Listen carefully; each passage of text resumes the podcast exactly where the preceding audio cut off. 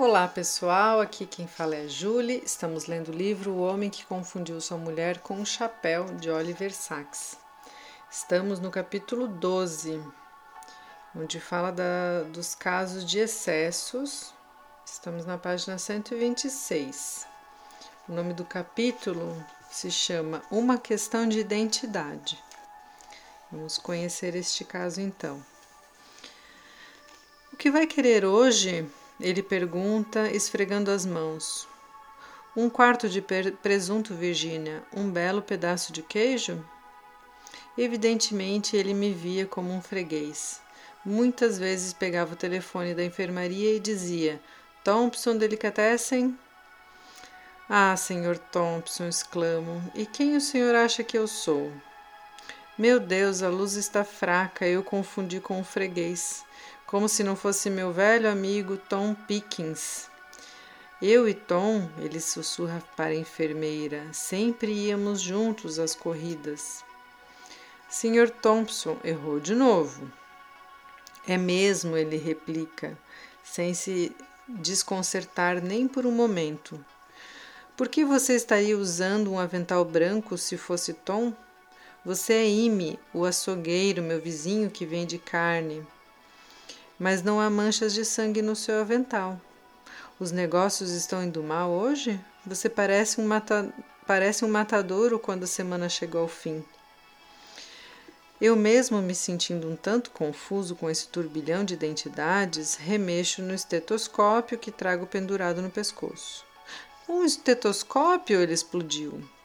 E você fingindo ser Ime, vocês mecânicos estão todos começando a se dar ares de médicos, de avental estetoscópio ainda por cima, como se precisassem de um estetoscópio para ouvir um carro.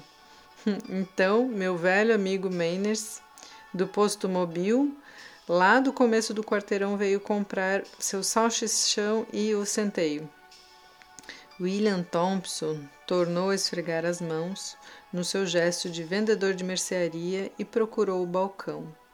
Não o encontrando, ele me olhou novamente confuso. Onde estou? Ele perguntou com uma súbita expressão assustada. Pensei que estivesse em minha loja, doutor. Minha mente deve ter divagado. O senhor quer que eu tire a camisa para me examinar como de costume? Não, não como de costume. Eu não sou seu médico de costume.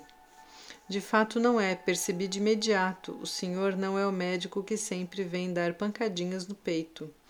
E meu Deus, que barba o senhor tem! Parece Sigmund Freud. Será que fiquei maluco com o parafuso solto? Não, senhor Thompson, não com parafuso solto. Só um pequeno problema em sua memória, dificuldade para lembrar e reconhecer pessoas. Minha memória tem me pregado algumas peças, ele admitiu. Às vezes cometo erros, confundo uma pessoa com outra. O que vai querer hoje, queijo ou presunto Virgínia? E assim acontecia com variações todas as vezes, com improvisações sempre imediatas, ora engraçadas, ora brilhantes e, em última análise, trágicas.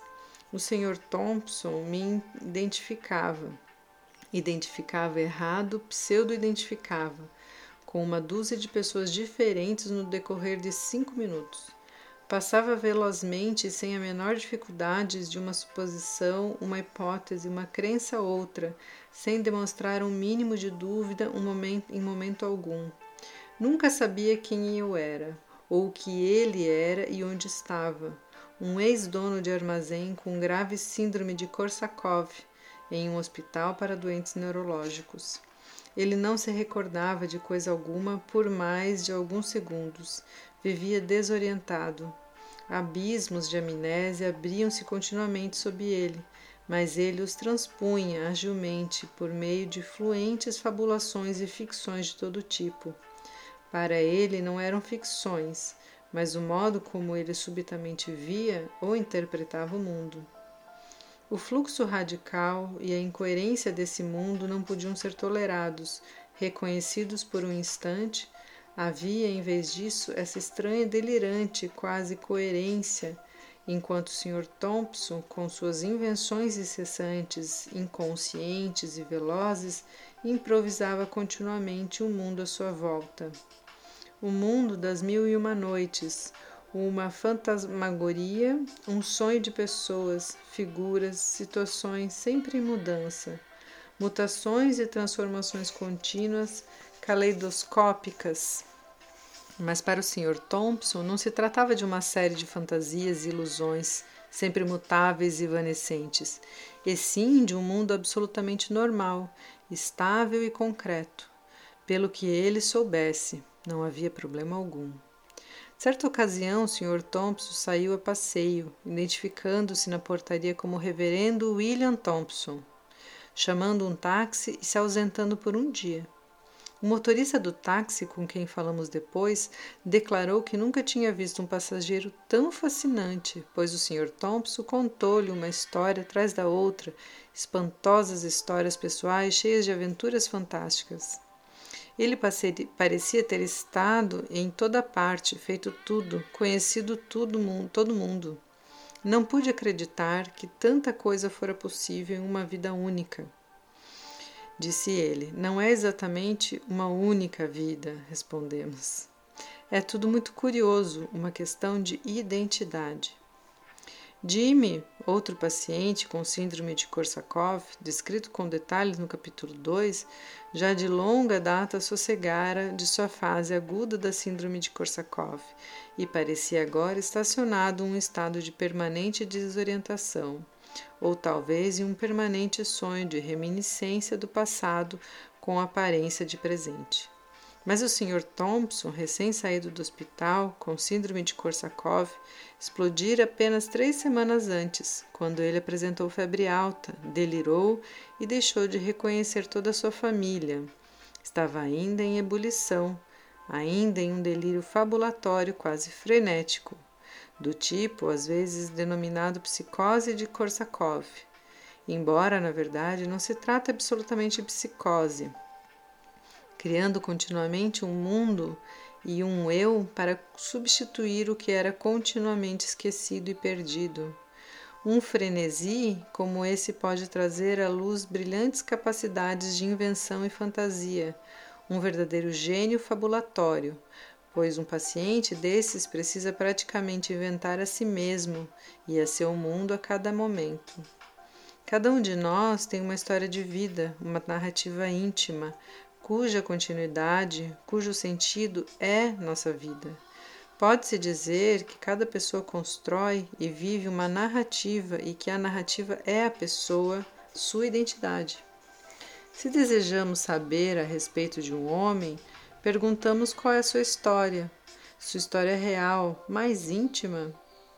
Pois cada um de nós é uma biografia, uma história, Cada um de nós é uma narrativa singular que, de um modo contínuo, inconsciente, é construída por nós, por meio de nós e em nós, por meio de nossas percepções, sentimentos, pensamentos, ações e, não menos importante, por nosso discurso, nossas narrativas faladas.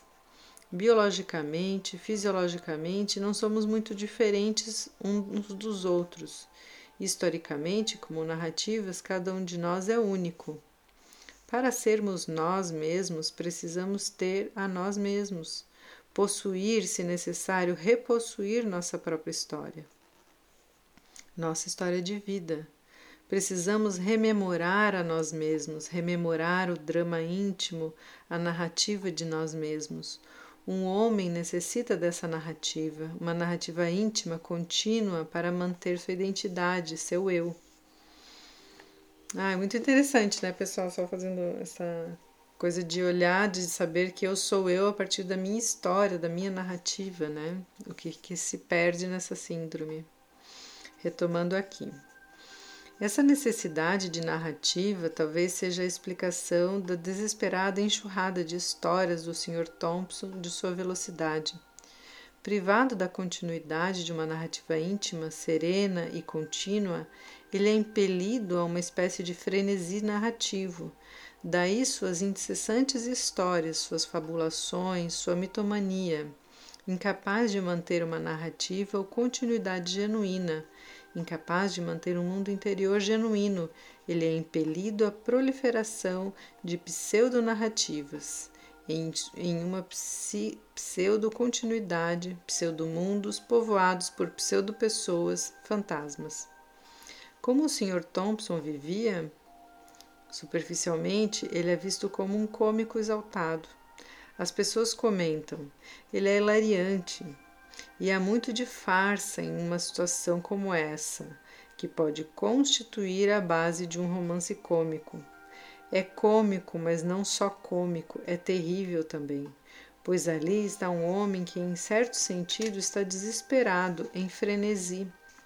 O mundo está sempre desaparecendo, perdendo sentido, sumindo, e ele precisa procurar sentido, criar sentido de um modo desesperado, continuamente inventando, jogando, continuamente inventando, jogando pontes de sentido sobre abismos de falta de sentido e caos que se escancara continuamente sob ele. Mas será que o próprio Sr. Thompson sabe disso? Sente isso? Depois de achá-lo hilariante, gozado, divertido, as pessoas ficam perturbadas, até mesmo aterrorizadas por alguma coisa que há nele. Ele nunca para, dizem. É como um homem numa corrida, um homem tentando pegar algo que sempre lhe foge. E de fato ele nunca pode parar de correr, pois a brecha na memória, na existência, no sentido, nunca é curada, precisando ser transportada, ser remendada a cada segundo. E as pontes, os remendos, apesar de todo o seu engenho, não funcionam, porque são fabulações, ficções que não substituem a realidade e, ao mesmo tempo, também não correspondem à realidade. Será que o Sr. Thompson sente isso? Ou, novamente, qual será o seu sentimento de realidade? Será que ele vive o tempo todo em um tormento, o tormento de um homem perdido na irrealidade, lutando para resgatar a si mesmo, mas fundando em afundado em incessantes invenções, ilusões, elas próprias muito irreais?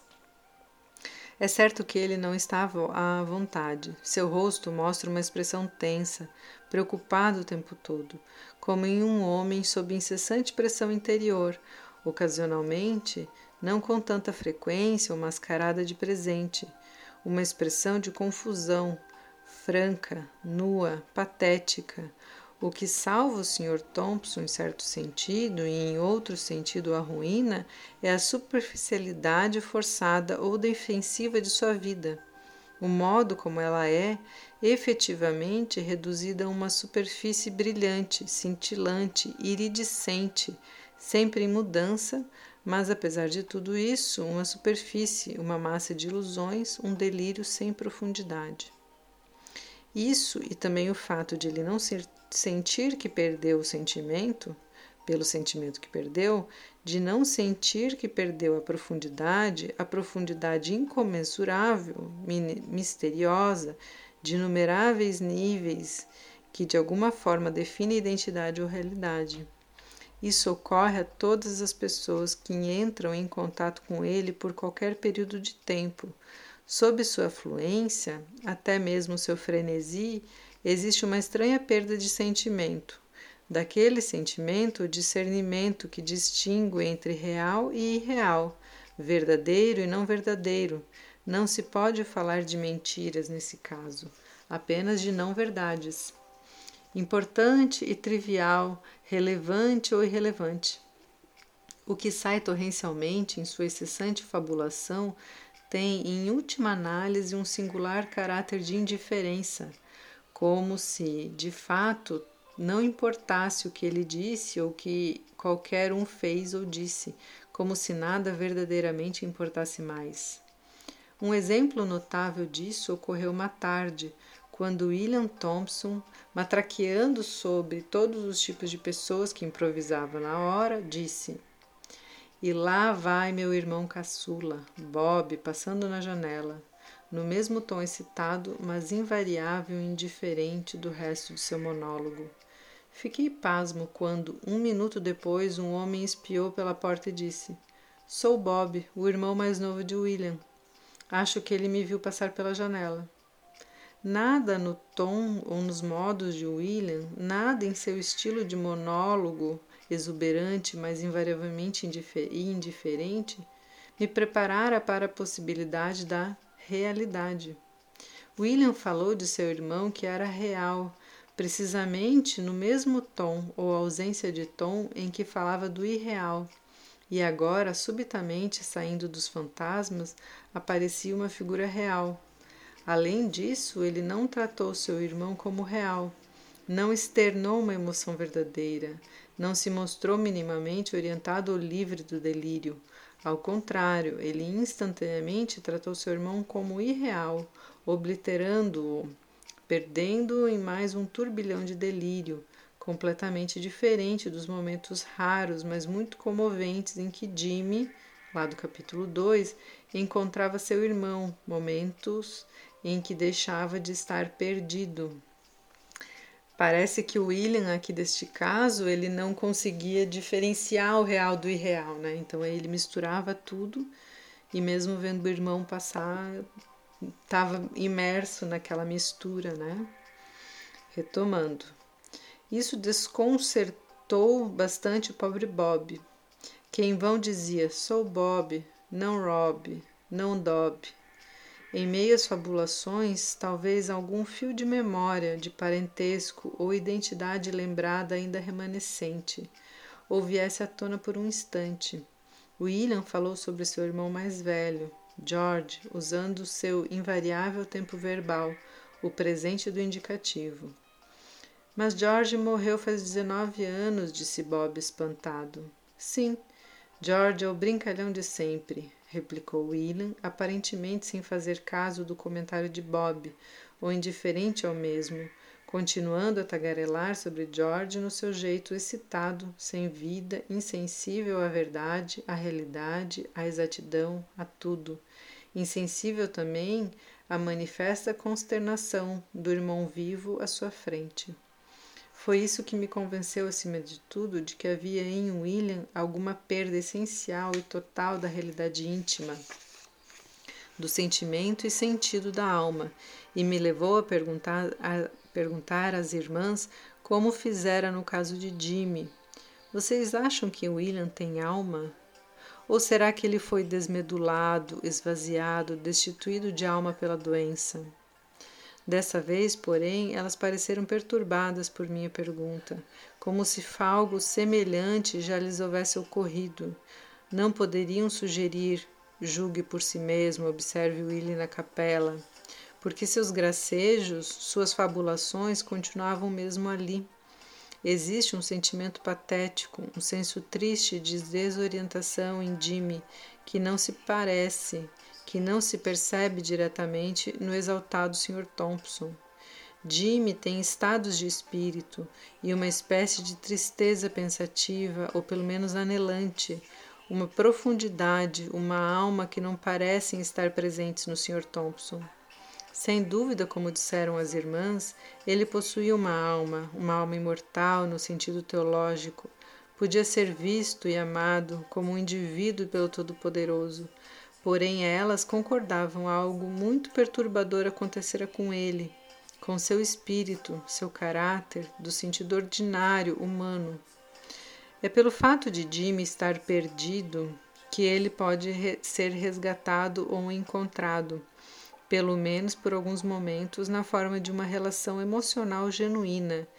Jimmy está desesperado, um desespero sereno, usando ou adaptando aqui o termo de Kierkegaard e, portanto, tem a possibilidade de salvação, de uma base de contato, o terreno da realidade, o sentimento e sentido que ele perdeu, mas ainda reconhece e pelo qual anseia. Lembrando lá do caso de Jimmy, que é aquele que encontrou um pouco de integração mexendo no jardim ou durante a missa, né? Continuando aqui. Mas para William, com sua superfície brilhante, vociferante, a interminável piada pela qual ele substitui o mundo, que se disfarça em desespero, é um desespero que ele não sente. Para William, com sua manifesta indiferença à relação e realidade, atrelada a uma infindável loquacidade, pode não existir coisa alguma que o resgate. Suas fabulações, suas aparições, sua busca frenética de sentidos constituindo a barreira suprema a qualquer sentido. Paradoxalmente, pois o grande dom de William era a fabulação, que foi evocado a fim de transpor continuamente o abismo, sempre escancarado da amnésia, é também a sua ruína.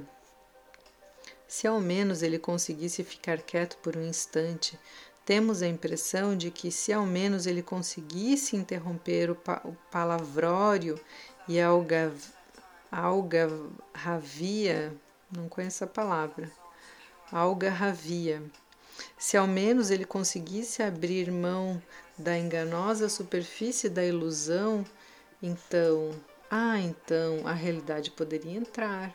Algo genuíno, profundo, verdadeiro, algum sentido poderia penetrar na sua alma.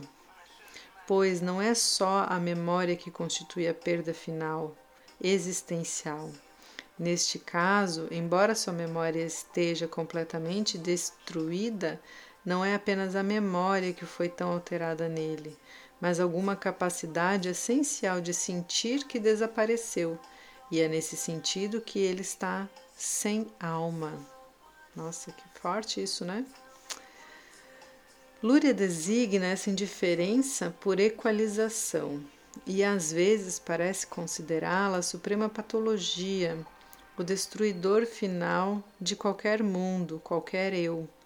Ela exercia, a meu ver, um fascínio horrorizante sobre Lúria, além de representar o desafio terapêutico máximo. Ele retomou esse tema inúmeras vezes, ocasionalmente em relação à síndrome de Korsakov e à memória, como em A Neurologia da Memória.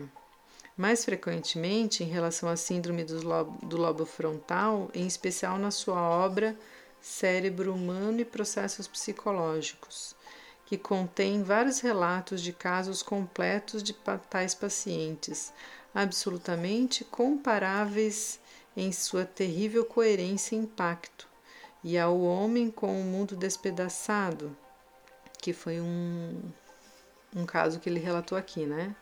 Comparável, que ele já citou, comparáveis e de certo modo ainda mais terríveis, pois Lúria descreve pacientes que não recebem não percebem que alguma coisa lhes sucedeu, pacientes que perderam sua própria realidade sem o saber, pacientes que podem não sofrer, mas não os mais desamparados de todos. Pacientes que podem não sofrer, mas são os mais desamparados de todos. Zazetsky é constantemente descrito como um lutador, sempre e mesmo ardentemente concho de seu estado e sempre lutando com a tenacidade dos condenados para recobrar o uso do seu cérebro danificado. Mas William, como os pacientes de Lúria com síndrome de lobo frontal, está tão condenado que nem mesmo sabe estar condenado. Nossa, olha só. O William está tão condenado que nem mesmo sabe estar condenado pois não é apenas uma faculdade ou algumas faculdades que foram danificadas, mas a própria cidadela, o eu, a própria alma. Nesse sentido, William está muito mais perdido do que Jimmy. Apesar de toda sua vivacidade, nunca sentimos ou raramente sentimos que resta ali uma pessoa, ao passo que em Jimmy existe claramente um ser real, moral, mesmo que desconectado a maior parte do tempo. Em Jimmy, pelo menos, conectar-se novamente é possível. O desafio terapêutico pode ser sintetizado por apenas conecte. Todos os nossos esforços para conectar o William novamente são em vão e até mesmo intensificam seu ímpeto de fabular. Mas quando nos abstemos desses esforços e o deixamos à vontade, ele às vezes perambula pelo jardim tranquilo que circunda a nossa instituição. E ali, onde nada lhe é exigido, no silêncio, ele recobra seu próprio silêncio. A presença de outros, de outras pessoas, deixa-o excitado e agitado, força um palavra, palavrório social incessante, frenético, um verdadeiro delírio de fabricação e busca de identidade. A presença de plantas, um jardim silencioso, a ordem não humana, que não impõe a ele exigências humanas, permite que relaxe, que se aquiete o delírio de identidade. E as plantas, com sua serena e não humana autossuficiência e integridade, proporcionam-lhe uma rara serenidade e autossuficiência próprias, oferecendo, abaixo ou além de todas as identidades e relações meramente humanas, uma profunda comunhão sem palavras com a própria natureza e com isso a recuperação do senso de estar no mundo, de ser real. Hum. Ai, gente, que lindo, que lindo esse caso, né? Porque lindo assim, né? O, o que o Oliver Sacks traz, o que ele faz é tentar, além de olhar o caso clínico, entender essa pessoa existencialmente, né? Entender a questão da identidade, ele, ele investiga até a, a noção do eu que a pessoa pode ter e em que momentos que essa pessoa pode se encontrar em si mesma, né? Eu acho extremamente rico. E aí, quando o, o William tá com as outras pessoas, ele tenta se exigir saber quem ele é, né? Pelo menos assim eu entendo. E aí ele começa a construir várias identidades e várias fabulações assim para tentar responder a algo que ele não consegue dar conta, né, de saber quem ele é mesmo. Muito bom. Acho que pode gerar boas reflexões aí, né? E sensibilizar a gente também. Casos assim me, me sensibilizam, né? Essa perda do eu. Pessoal, então é isso. Boas reflexões a todos e até o próximo áudio.